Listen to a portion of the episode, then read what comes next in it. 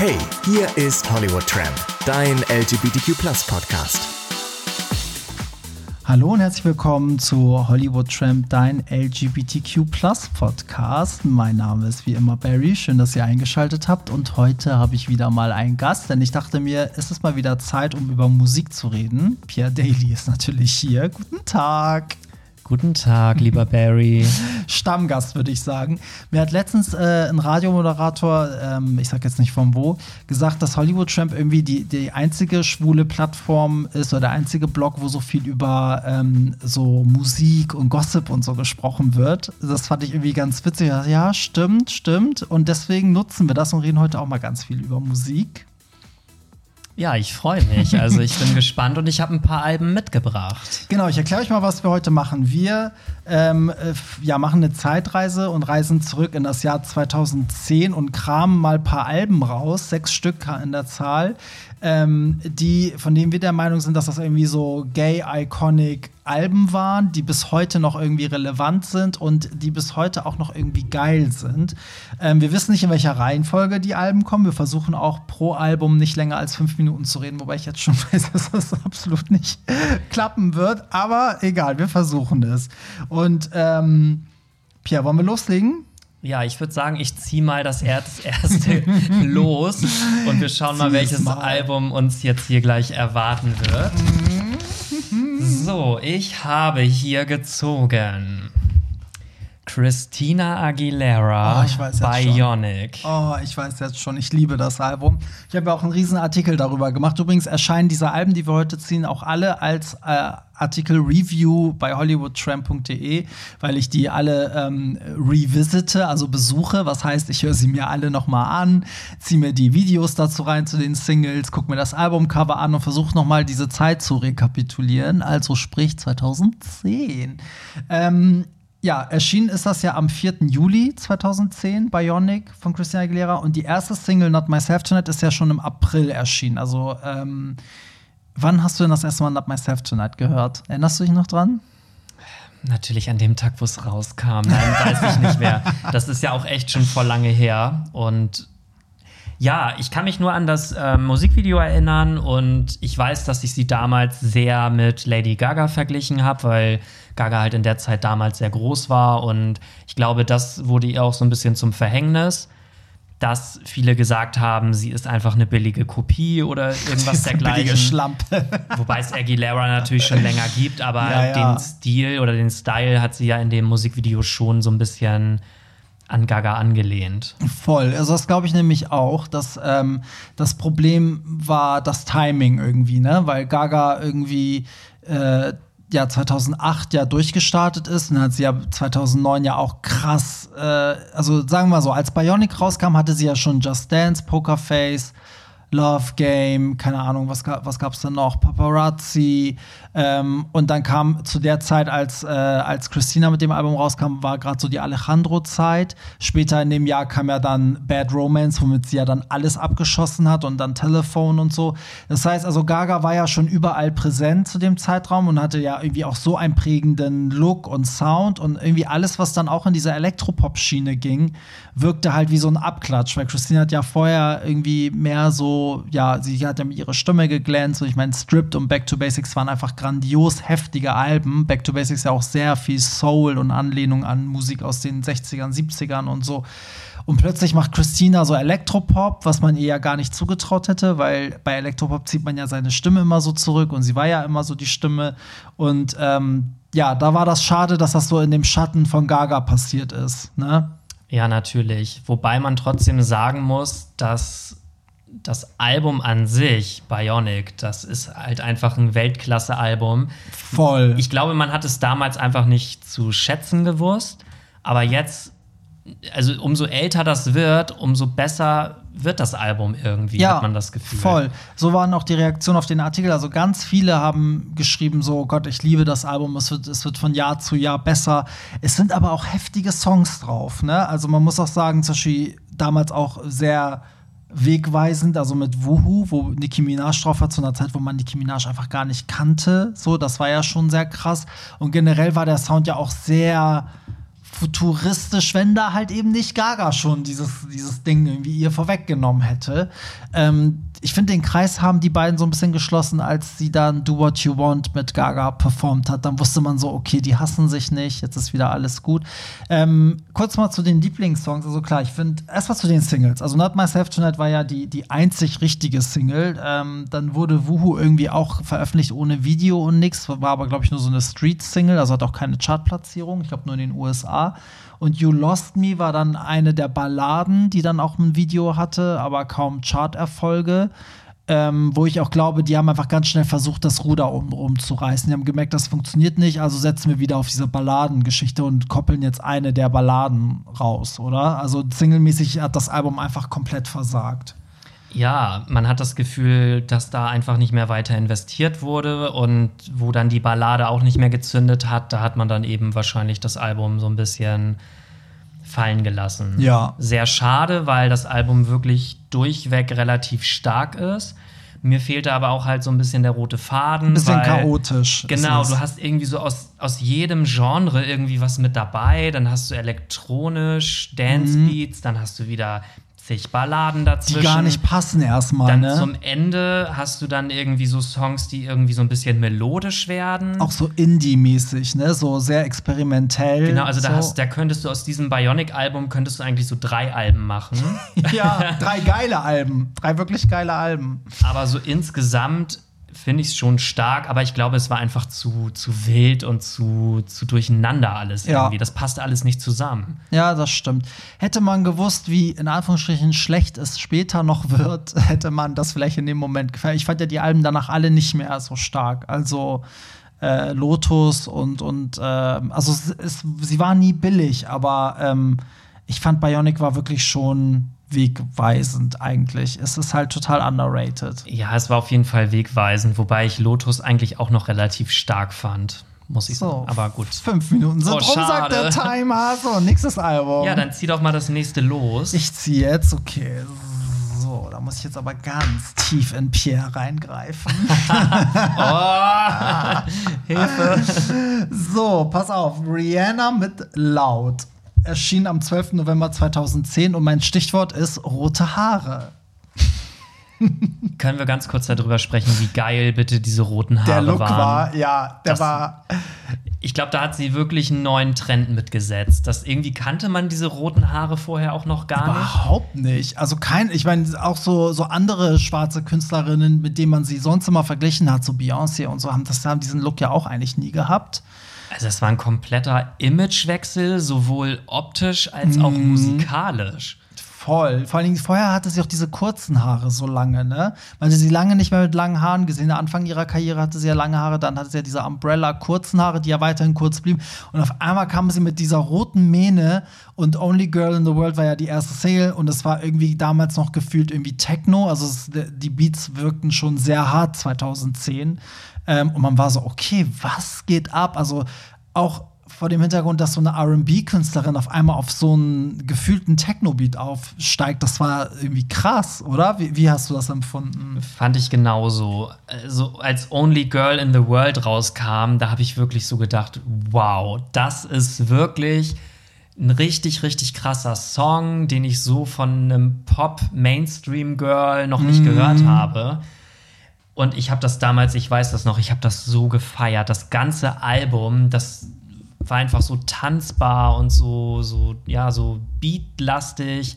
Ich habe es wirklich geliebt. Ich finde auch, dass Rihanna-Alben auch immer so, so Single-Alben sind. Ich finde nicht, dass das Album an sich als Konzept stark ist bei ihren Alben, sondern die einzelnen Songs sind irgendwie fast alle Single-tauglich bei ihr immer, ne? Definitiv. So, wenn wir mal auf die Singles gucken, also ich, ich lese das hier mal ab, weil es ist echt unfassbar. Also erst kam Only Girl in the World, dann What's My Name mit Drake, was ja auch ein mega geiler Song war, dann S&M, was eigentlich bei den Gays bis heute immer noch so eine Hymne ist. Man Down war auch voll überraschend, weil das so einen Reggae-Sound hatte. Dann California King Bad, eine schöne Ballade. Ja, und dann noch Cheers. Also, hallo, sechs Singles von einem Album. Wo gibt's das denn? Das, das gab's schon lange eigentlich jetzt nicht mehr. Ne? 2010 war das dann irgendwie wohl. Ja, war das wohl so die Zeit. Ey. Ja, heftig. und ich muss auch sagen, persönlich ist das mit eins meiner Favorite-Alben von Rihanna aus ihrer Ja. Diskografie, weil da wirklich gefühlt jeder Song einfach richtig geil ist. Ja, witzigerweise auch mit Nicki Minaj. Ja, Ne? stimmt. Die Ja. haben wir ja bei Bionic jetzt auch schon mit drauf Genau. gehabt. Also die scheint 2010 so ein bisschen, Schon so ein bisschen sich etabliert zu haben. Ja. Ja, ja, aber guck mal, was aus ihr geworden ist, ne? So, aber damals wusste man, also ich wusste damals nicht, wer sie ist. Also ich habe sie dann natürlich irgendwie gegoogelt und in den USA ging das schon so los mit Nicki Minaj, aber es war jetzt nicht so Also- ein Feature, wo man dachte, oh krass, sondern man, ne, so es war so okay. Ich kannte mal sie gucken, auch das erste Mal, wo sie Super Bass oder so Ja. rausgebracht hatte nachher. Ich weiß gar nicht, welches Jahr das war. Gott, weiß ich gerade. Aber das war, da kam sie nachher groß raus. Aber noch mal kurz zu dem Laut-Album. Mhm. Da ist, ich weiß nicht, ob das ein Bonustrack ist oder ob das halt sowieso mit drauf war, ähm, der zweite Part von Love the Way You Lie. Ja, stimmt. So geil. Auch Also kann ich wirklich schön. nur empfehlen. Finde ich sogar noch viel besser als das normale Love Mit the Way You Lie. Eminem, ne? Genau. Und das ist ja die Version ohne Eminem, ne? Nee, da ist er auch mit drauf. Ach, echt? Da singt sie auch denselben Refrain, aber sie singt andere Strophen. Stimmt, Und das stimmt, stimmt, stimmt, Hört sich halt Ja. zehnmal geiler an, Ja, meiner Meinung stimmt, nach. Also wirklich stimmt. ein Geheimtipp. Ja, das war auf jeden Fall ein geiles Album. Also 2010 Rihanna, Leute einmal auf Spotify anmachen und dann abdancen, ey. Vor allem so viele verschiedene Facetten, ne? So ein bisschen Reggae, dann wieder so Pop, dann irgendwie so, so Dance, House, Techno-mäßig und so. Ja, zieh, äh, die Zeit ist wieder um. Ziehen schade. Sie doch bitte die nächste. Ja, dann wollen wir doch mal gucken, was wir hier noch Die haben. nächste Künstlerin. Ihr merkt ja, wir So. sind heute so richtig gay unterwegs mit unseren Alben. Ich habe gezogen Kylie Geily Wo wir schon bei gay sind. mit Aphrodite oder Aphrodite. Aphrodite, die nachdem, Königin des CSDs. Genau. All the Lovers. Ihr kennt es alle. Ja, was hast du zu dem Album zu sagen? Also gab es jemals ein schwuleres Konzeptalbum? Nee, ich glaube kaum. ich glaube auch nicht. Also das war ja sowas von, von gay im positiven Sinne. Also allein, dass sie sich so als Aphrodite da irgendwie so verkörpert hat, auch mit, gepaart mit der Tour. Für mich lebt ja dieses Album sehr stark von dieser Tour. Das war die Tour, die, ähm, wo sie diese krasse Bühne hatte mit den ganzen Wassereffekten und Wasserbecken und Wasserfontänen und hast du nicht gesehen? Das ist doch auch auf einem Konzert ist das doch ähm, ausgelaufen, dieses ähm, Ja, es Wasserbecken. gibt so ein Behind-the-Scenes-Video auf YouTube, wo die sie so bei der Tour auch so ein bisschen begleiten, wo die auch diese Technik erklären und das ist auch irgendwie so total aufwendig gewesen für damals. Ich glaube einfach, es muss sehr aufwendig gewesen sein, weil das hat danach ja nie wieder jemand gemacht.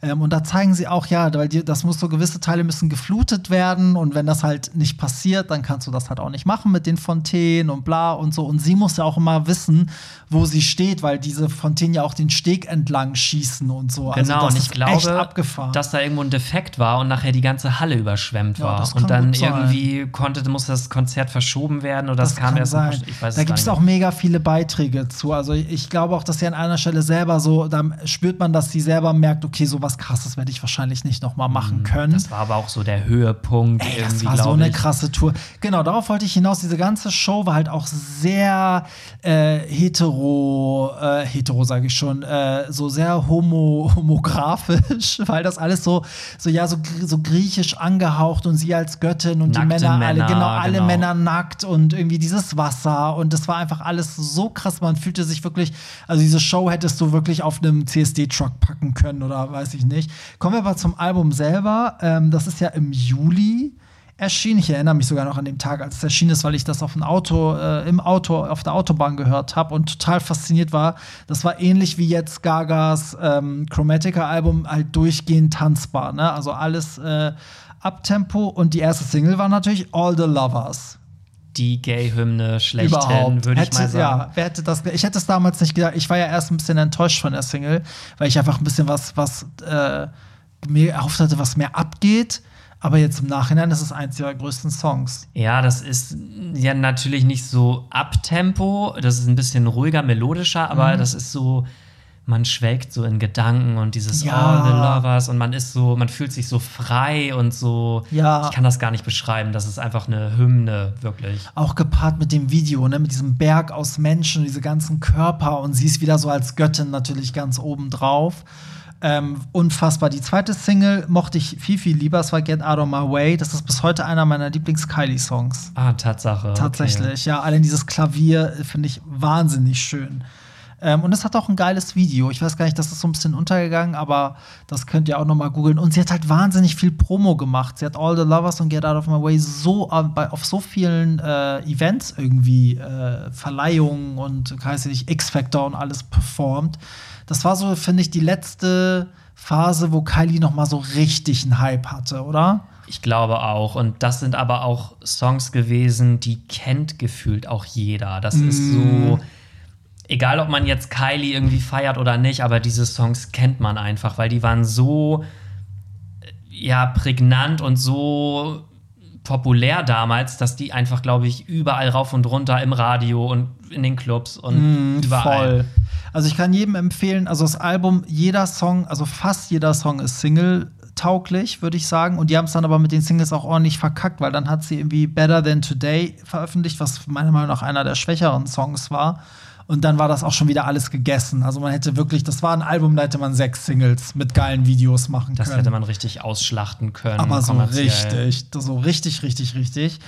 Ja, die Uhr klingelt die Uhr, die nur wir hören. Das Und es geht weiter. Wer war jetzt dran? Hast du gezogen? Ich, ich habe gezogen, genau, du bist dran. Ich bin dran.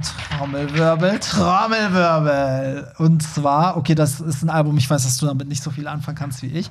Kelly's Tone. I don't Im know her. du Fotze.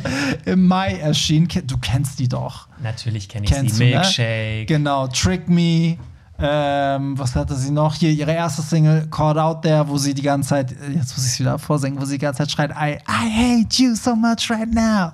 Iconic. Iconic. Also man kennt sie schon, also ihren Namen, finde ich, kennt man nicht so, mhm. aber die Songs dahinter, die kennt Stimmt. man. Stimmt. Ja, sie ist auch nicht so die Künstlerin, die so krass Promo macht. Also die äh, ist jetzt nicht bei jeder Show oder so aufgetreten, gibt auch nicht so viele Interviews. Also schon, aber jetzt auch nicht so, dass man sie irgendwie, äh, ja, dass sie allgegenwärtig ist. Ich glaube, ganz viele können wirklich mit dem Namen Kelis nicht viel anfangen. Aber die, die es können, werden wissen, dass Flashtone auch so ein bisschen so eine Revolution war, weil sie halt vorher so RB gemacht hat. Und auf einmal kam sie mit so einem Dance-Album. Und sie hat auch damals gesagt, sie möchte die Disco Queen dieser Ära sein. Und das war sie mit dem Album auch, weil das ist halt auch so ein Album, die Songs gehen alle ineinander über, die haben so Zwischen-Interludes äh, und ähm, du kannst es halt komplett durchhören. Es gibt keine Ballade und ähm, die erste Single war A Cappella, die kennen vielleicht auch noch einige. Und äh, meiner Meinung nach der wirklich große Hit, der auch bis heute noch irgendwie geil ist, ist 4th of July. Aber da müsst ihr alle einfach mal reinhören, weil das ist so, so ein underrated Album, was auch total untergegangen ist. Die Chartplatzierungen waren auch überhaupt nicht gut. Ich glaube, irgendwo in den 50er-Bereichen, selbst in den USA und so. Aber sie hat das jetzt ja noch mal gepostet, ähm, dass das jetzt zehn Jahre her ist und die Kommentare darunter, die Leute aus aller Welt ne, haben geschrieben so, ey, iconic und so underrated und da sind sich so wie bei Bionic, ne, Bionic ja, Iconic, sind sich dann die Fans im Nachhinein doch einig, dass es geil war, ne? Aber ich glaube, das Album ist auch größtenteils äh, auf Spotify gar nicht erhältlich, oder? Nee, diese Interludes sind nicht erhältlich. Das ist ein bisschen ärgerlich, also diese Überblendungen, die eigentlich das Album erst so geil machen, ähm, fehlen. Die einzelnen Songs sind aber aber alle da. Das heißt, ja, den, den absoluten Kick kriegt ihr, wenn ihr es dann auf iTunes kauft. Oder vielleicht findet ihr irgendwo auf YouTube eine komplette Version oder so. Ähm, gut, da haben wir jetzt gar nicht so viel drüber zu reden. Wir können auch den nächsten ziehen, weil vielleicht reden wir über das ein oder andere Album ja doch genau. länger als geplant. Also gib das Mikro sofort wieder her. ja. Ich bin dran. Wir haben nämlich, wir haben gesagt, wir versuchen fünf Minuten pro Album, aber ja. Genau, dann schaue ich mal, was wir denn hier noch haben. Wir haben noch zwei Alben. Ich ziehe jetzt mal 50-50 Chance. 50-50. Mhm. Und ich habe, oh mein Gott, mein absolutes Lieblingsalbum. Da weiß ich ja schon mal, was es ist. ich liebe es, Leute. Robin mit Body Talk. Ja. Erschien ja. am 22. November. Es ist ein absolutes Legendary Iconic Album. Voll, ey. Und für mich auch die prägendste Single von ihr, Dancing on My Own. Findest du nicht, dass Dancing on My Own und All the Lovers irgendwie das gleiche Gefühl vermitteln? So ein bisschen? Mm, also ich fand, für die, mich nicht. Die hatten so ein bisschen, irgendwas verbindet mich an den beiden. Also irgendwas verbindet die beiden Songs für mich. Ich weiß nicht, ob es irgendwie ein, ein Element im Song Echt? ist. Ich, ja. Nee, ich finde gar nicht. Also All the Lovers ist für mich so befreiend und so, so mhm. melodisch und ähm, Dancing on My Own, das ist für mich so eine richtige Depri. Depri Ballade, aber elektronisch unter unter, ja, wie nennt sich das? Äh, Unter Tränen? Nee, Nee, oder was du? nee ähm, ja, untersetzt irgendwie mit elektronischen Beats. Mhm. Und das ist auch total mein persönlicher ähm, Break-up-Song, weil Ja. damals meine Beziehung mit dem Song irgendwie auch auseinandergegangen ist. Und ich liebe diesen Song. Und der kam ja noch mal ganz groß raus, wo der bei America's Got Talent gesungen wurde, in der Balladenversion. Hm, stimmt, stimmt. Von diesem Calum Scott oder wie der hieß. Ja, stimmt. Das, ich finde auch, das, das war ein, also ich fand das Album davor, das hieß ja so wie sie selber, Robin, ne? Das fand ich ja schon krass. Übrigens ist ja Body Talk ihr siebtes Album gewesen. Ne? Also, ja, man darf halt nicht vergessen, Robin hat in den 90ern, ja, war sie so eine kleine Pop-Prinzessin in Europa. Das denkt man gar nicht. Das wirkte also oft so ein bisschen wie so wie die, keine Ahnung, die schwedische, kommt sie aus Schweden? Bin ich gerade behindert? Ähm, Schweden oder Finnland. Ich bin da. gerade, ja, ich bin gerade so ein bisschen verwirrt, aber ihr wisst schon, also auf jeden Fall so eine kleine europäische, keine Ahnung, nicht mal Britney Spears, sondern das war halt so, so billig Pop, hat man gesagt. Jetzt äh, so. Und äh, dann hat sie ja irgendwie ihr eigenes äh, Label gegründet. Dazwischen lagen aber auch Jahre und auf einmal kam sie wieder mit diesem Album Robin und hat ein ganz anderen, äh, ganz anderes Auftreten, einen anderen Song, Sound. Und deswegen, weil dieses Robin-Album von ihr so krass war, war halt die Erwartungshaltung am Body Talk halt auch dementsprechend. Und ich finde, das hat sie so komplett erfüllt. Das Einzige, was mich an diesem Album super genervt hat, war dieses Splitten in drei e Alben irgendwie oder EPs. Ich glaube, das wurde ja, die 15 Tracks wurden auf drei CDs gesplittet. Und ich glaube, Genau. das hat sogar den kommerziellen Erfolg meiner Meinung nach ein bisschen geschmälert, weil es wäre geiler gewesen, das einfach auf eine, eine Platte zu pressen, Ja, oder? das mag sein, ja. Also ich hätte es auch besser gefunden. Gerade in der Zeit, wo das ja noch gar nicht, da war, glaube ich, die Popwelt noch gar nicht bereit für sowas. Nee, das war zu verwirrend. Ja, und aber trotzdem das ganze Album sehr elektronisch, sehr tanzbar. Und ähm, danach kam ja noch Indestructible und Call Your Girlfriend. Beide krass. Beide Ja. mega krass und man hört diese Songs ja auch tatsächlich immer noch in den Clubs. Also Ja. das ist wirklich so ein Album, für mich auch ihr erfolgreichstes, glaube ich, womit sie am meisten Kommerziell auch- ja, also gerade Dancing on My Own, ne, so, ich glaube, das ist so ihr Signature-Song irgendwie. Ja, also, definitiv. selbst wenn jemand nicht weiß, wer Robin ist, der wird aber, glaube ich, den Song kennen, wenn man, wenn man das singt. Ähm, ich finde auch äh, an den Alben so krass, also Stars Forever, oh, das ist so mein Favorite, ne, ich liebe Stars Forever. Was ist dein Lieblingslied? Ähm, also mein Favorite ist eigentlich so Time Machine. Auch sehr heftig. Oder halt auch Indestructible fand ich auch sehr, sehr geil. Und natürlich Dancing on My Own. Das ist halt Ja. der Ja. Song schlechthin. Das stimmt. Ich fand auch geil, der, der, das Album hat halt auch viel so eine Songs, ähm, die man halt niemals als Single rausbringen kann, aber die so total eigen sind, ne? So, wo sie auch teilweise ja nicht mal singt, sondern nur spricht und irgendwie so ganz abgefahren. Also alle unter euch, die es nicht kennen, Body Talk von Robin auf jeden Fall bei Spotify reinziehen. Ich weiß gar nicht, ob es auf Spotify auch drei geteilt ist. Es gab ja zig verschiedene Versionen von diesem Album. Es gibt irgendwie eine UK Edition, eine deutsche Edition, eine asiatische und teilweise ist auch die Reihenfolge der Songs anders. Da müssen wir mal gucken, wie es jetzt einheitlich geregelt ist auf ähm, Spotify. Und ähm, das ganze Album wurde als zweitbestes Album ähm, von allen Alben 2010 vom Pop Justice und ähm, ein paar anderen Magazinen gewotet. Und von Entertainment Weekly wurde es als drittbestes Album des Jahres gewotet. Und MTV und Billboard auch. Absolut also verdient. Kritiken heftig. Definitiv dafür, dass sie ja nur so eine Side-Künstlerin war und eigentlich gar nicht so ein Mainstream. Überhaupt nicht. Bei ihr ist das gleiche wie mit Kelis. Die ist ja auch nicht die, die jetzt überall Promo macht. Ne? Also sie ist ja eher so, sie haut die Lieder raus und dann das Album und dann geht sie auf Tour, also ewig für Ewigkeiten. Aber ähm, ja, und wir waren ja auch sogar auf einem Konzert zusammen, fällt mir gerade Ja, ein. stimmt, im Meertheater hier in Stimmt, das Hamburg. war bei der aktuellen Tour, ja, zum, zum Honey-Album. Und das war echt episch. Das also auch wenn ich das Honey-Album an sich nicht ihr stärkstes fand, das war gut, ich mag das sehr, ja. aber es war ein bisschen ruhiger im Vergleich zu Body Ja. Talk. Und ich Ja. glaube, die Erwartungen waren auch einfach viel zu hoch. Das hätte sie weil sie so lange auch kein Album rausgebracht hatte. Ne? Sie hat trotzdem Musik gemacht, aber ja, man hat schon gedacht, so, okay, so setzt jetzt wieder so einen Meilenstein. ich glaube, an Body Talk, da hätte sie auch gar nicht mehr rankommen können. Das nee, will sie vielleicht auch gar nicht. Ja. Weil ich glaube gar nicht mal, dass sie nicht in der Lage ist, noch mal so einen Mainstream-Hit zu schaffen. Ich glaube, ja, die will halt äh, sehr, sehr für ihren eigenen Sound stehen, der halt vielleicht nicht so kommerziell ist. Damit kommen wir zum letzten Album und das ist jetzt auch kein Geheimnis, weil wir wissen ja, welches übrig bleibt, nämlich Katy Barry. meine, äh, meine, Schwester Katy Perry. Mein alter Ego. Mein alter Ego, Katy Perry. Ähm, das Album hieß Teenage Dream, das ist im August erschienen. Da fällt mir auf, alle Alben, die wir besprochen haben, sind relativ spät erschienen. Ne? So ist das alles so Juni, Mai, Juli, August. Ähm, ja, kommen wir zu Teenage Dream. Also, ich muss sagen, ähm, als California Girls, die erste Single rauskam, war ich total verwundert und meine Freunde damals auch, weil keiner mir glauben wollte beim ersten Mal hören, dass das wirklich Katy Perry ist, weil sie durch das vorherige Album irgendwie so den Eindruck hinterlassen hat, dass man dachte, sie geht so mehr in diese Singer-Songwriter-Richtung. Also vielleicht sogar so ein bisschen wie, weiß ich nicht, Alanis Morissette oder so. Ne? Also vielleicht bei weitem nicht so stimmgewaltig, aber so die Musikrichtung meine ich. Ne? Dementsprechend war das total überraschend, dass da so eine funky Nummer und dann auch noch Snoop Dogg. Das war für mich so, hä, wie Katy Perry und Snoop Dogg, das kann doch nicht sein. Ich habe es geliebt. Ich habe die Single, ich habe die gehört, die hat mir so gute Laune gemacht.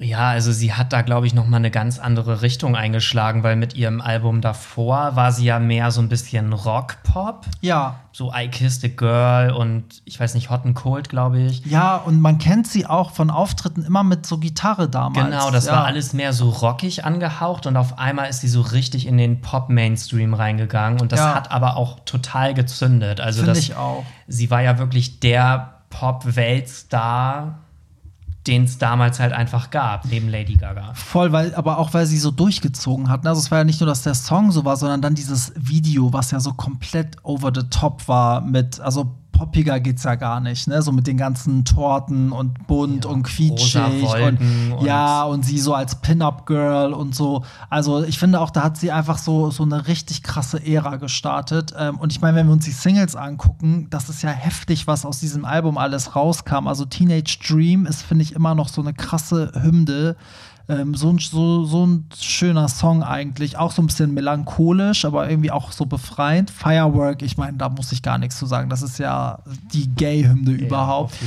E.T. fand ich extrem äh, erfrischend und anders. Irgendwie hätte man von ihr auch nicht gedacht. Das Video dazu. Heftig. Das war ja so richtig ähm, das war ja spacig. Schon, das war ja schon auf Chromatica gedreht.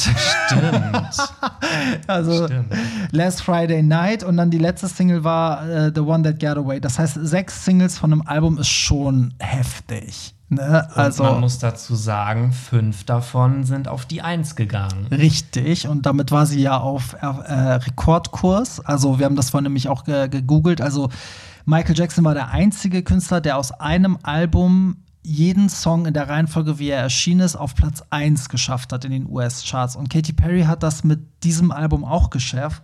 Das heißt, die fünfte Single Last Friday Night war auch ihre fünfte Nummer 1. Damit war sie dann gleich auf mit Michael Jackson. Und wäre jetzt The One That Got Away auch auf die 1 gegangen, hätte sie den Rekord gebrochen, ist aber nur auf Platz, das heißt nur, ist auf Platz 3 gelandet. Aber mal ganz ehrlich, The One That Got Away, der hätte safe auf die 1 gehen können, weil das passte einfach total in dieses Katy Perry-Schema rein und ja also ich konnte gar nicht nachvollziehen, warum der Song nicht mehr auf die Eins gegangen ist. Ich glaube aber, das ist, das ist dann die, diese, das ist dann so ganz hohes Niveau, weil ich glaube, wenn du fünf Singles auf Platz eins hattest, hast du auch dementsprechend viele Alben verkauft und wenn dann der Großteil der Menschen dein Album hat, kaufen sie nicht nochmal extra die Single, wenn der Song eh schon auf dem Album ist. Ich glaube, deswegen ja. ist es so schwierig, dann noch mit der sechsten, siebten, achten Single irgendwie noch mal auf eins zu landen, wenn irgendwann das eh schon halt so jeder schon eben gehört. man hat halt jeder und jeder hat auch irgendwann das Album zu Hause liegen. Ähm, aber es war auf jeden Fall ein grandioses Album und ich finde auch, dass diese Mischung aus Max Martin und Katy Perry super funktioniert hat. Ich finde es schade, dass sie das nicht mehr macht weil wenn man sich das Album anhört, auch Prismatic anhört, nee, Prism hieß das ja, Prism. Prismatic war die Tour, ähm, da merkt man schon einen gewaltigen Unterschied zu dem, was sie jetzt macht. Definitiv. Also man hat irgendwie das Gefühl, sie ist gerade in so einer kreativen Phase gefangen, wo sie irgendwie sie nicht ist mehr mal schwanger. Ja, das natürlich auch, aber sie macht halt nur noch so ein ja, so ein, ich kann das gar nicht beschreiben, irgendwie so Musik, die nicht mehr den Nerv der Zeit nee, trifft. Witzigerweise vielleicht ein bisschen wieder, was sie ganz am Anfang gemacht hat, ne? Also das zu den Songs passt auch schon wieder so Akustikgitarre in die Hand und dann so weiß ich nicht, aber ich finde, für mich steht sie auch für was anderes. Also sie war halt die Einzige, die das auch immer alles so überspitzt gemacht hat mit den Videos und ihren Looks und dann die Musik dazu und so. Ich finde es schade, dass das jetzt so, so, es wirkt, weiß ich nicht, ich finde zum Beispiel jetzt dieses Daisies auch mit dem Video, das, ja, ich weiß, was sie da darin sieht und was sie sich dabei denkt, aber für mich funktioniert das einfach nicht. Es ist ein süßer Song. Der ist ist ganz, ein schöner ganz Song, süß. ja. Und auch hier Harleys in Hawaii, das war auch Voll. süß.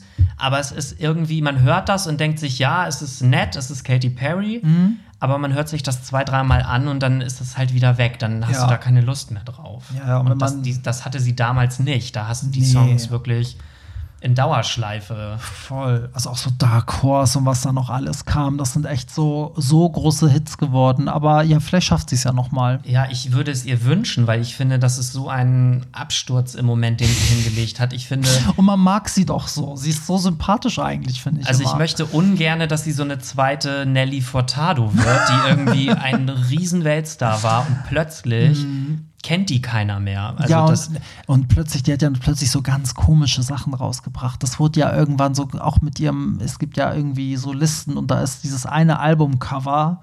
Es gibt ein Albumcover das von ist ihr letztes. Ich weiß auch Ja. gar nicht mehr, wie das heißt. So ein, so ein grünes. Ja, und das, dafür wurde sie auch so verspottet, weil das irgendwie so strange war.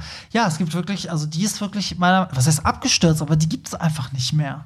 Die kennt auch keiner Nee, mehr. Also wenn du nee. gut Man-Eater oder so mal anmachst, ja klar, Ja. kennt man irgendwie noch, aber die ist wirklich für mich so ein Beispiel, die ist von ganz oben nach ganz Ja. unten abgestürzt und ich hoffe, dass das mit Katy Perry nicht passiert. Das hoffe ich auch. Ähm, ja, sie hat es aber in der Hand. Also sie, ja, sie, sie wäre ja in der Lage mit den richtigen Produzenten. Ich glaube, alle wissen auch, was die Leute wollen. Es liegt halt dann am Künstler, ob er das dann halt auch weiterhin machen will. Ähm, und guck mal, Lady Gaga hat es ja gemacht. Die ist zurück zu dem, was alle sich gewünscht haben eigentlich. Ne? ja, wobei ich glaube, sie hat das mehr für die Fans gemacht als Ja, meine ich ja. selber. Also so, ne, dass man so dann dass den Leuten das gibt, was die sich halt wünschen oder was sie halt äh, so abfeiern. Ey, wir, wir haben es wirklich gut durchgezogen, ne? Wir sind jetzt äh, bei einer halben Stunde und haben wirklich fast fünf Minuten pro Album. Aber bevor wir jetzt Schluss machen, möchte ich, also wir müssen auch gar nicht über das Album sprechen, aber ich Na? möchte es einmal noch erwähnen, weil das für mich einfach eine Was? Herzensangelegenheit Okay, ist. jetzt bin ich gespannt. Das Album, was auch 2010 rausgekommen ist, von meiner damaligen absoluten Lieblings-Girlband Na? Monrose. Das Album Ladylike Ladylike, stimmt. Like a Lady war die erste Single, ne? ist genau Ja. und dieser Song, der ist einfach bis heute noch so iconic und also das Album insgesamt, das ist ja so ein bisschen schnell wieder irgendwo Das verschwunden. war voll gut. Hier Superstar DJ und was da nicht alles. da waren so ein paar. Perlen auf jeden Fall mit drauf. Das war richtig gut. Mir ist übrigens ist interessant, dass du das sagst. Es gibt diese ganzen Popstars-Alben, gibt es nicht mehr. Du kannst sie auch nicht mehr auf iTunes kaufen. Die Mhm. sind komplett verschwunden. Also äh, man findet die auf Spotify nicht. Also du findest unter Monrose wirklich nur noch Hot Summer, glaube ich, und einen anderen, einen, einen weiteren Song. Du findest keine No Angels mehr, auch bei iTunes nicht. Du kannst die Sachen nicht mehr kaufen. Ja, wahrscheinlich, weil diese Lizenzen irgendwann auslaufen bei Spotify und das vielleicht nicht mehr verlängert werden kann, weil. Also egal was der Grund ist, ich, ähm, ich glaube, dass man, also das ist ja, weiß nicht, das ist deutsche Musikgeschichte. Alles, was unter Popstars und so erschienen ist, ich meine ganz ehrlich, No Angels, Broses, Monrose, das darf nicht verschwinden. Also da müssen wir irgendwie Eine Kampagne Ja, starten. wirklich, da müssen wir vielleicht die Fans aufrufen auf Hollywood Trump und irgendwie was machen, dass diese ganzen Songs. Ich meine, könnt ihr euch vorstellen, dass einfach mal Daylight nicht mehr äh, zu, also du kannst Daylight jetzt nicht bei Spotify anmachen. ja, es ist krass. Also, aber es gibt noch Queensberry auf Spotify. Echt? Die werden ja nächstes Jahr dann vielleicht zehn oder so. Vielleicht, okay. Hatten die einen anderen Record-Deal? Waren die bei einer anderen dann- Ich Plattform? weiß das nicht, keine Ahnung. Naja, aber stimmt, ja, das, das Album war schon geil von Monrose. Das war ja auch ihr letztes Album, ne? Das danach haben die sich ja getrennt. Aber krass, dass das schon zehn Jahre jetzt her ist. Heftig. Und, äh, ja, schade eigentlich, dass die nicht heftig, mehr. heftig. Vielleicht gibt es ja noch mal eine Reunion, jetzt wo zehn Jahre um sind. Ja, warum nicht? Ey? Es, alles, äh, alles kann ja passieren. Ich meine, was haben wir nicht schon alles erlebt? naja, gut, dann sind wir durch. Ich hoffe, da waren vielleicht ein paar Alben dabei, die ihr euch jetzt noch reinziehen werdet. Und dann vielleicht kommt ihr, kommt ihr auf äh, Pierre auf, äh, oder auf mich zu. Pierre findet ihr unter Pierre Daily auf Instagram. Mich äh, natürlich unter Hollywood Tramp. Aber ich würde mich freuen, wenn ihr irgendwie äh, auch vielleicht Einzelalben nicht kanntet und sagt so, oh Gott, jetzt habe ich das gehört und jetzt feiere ich das voll.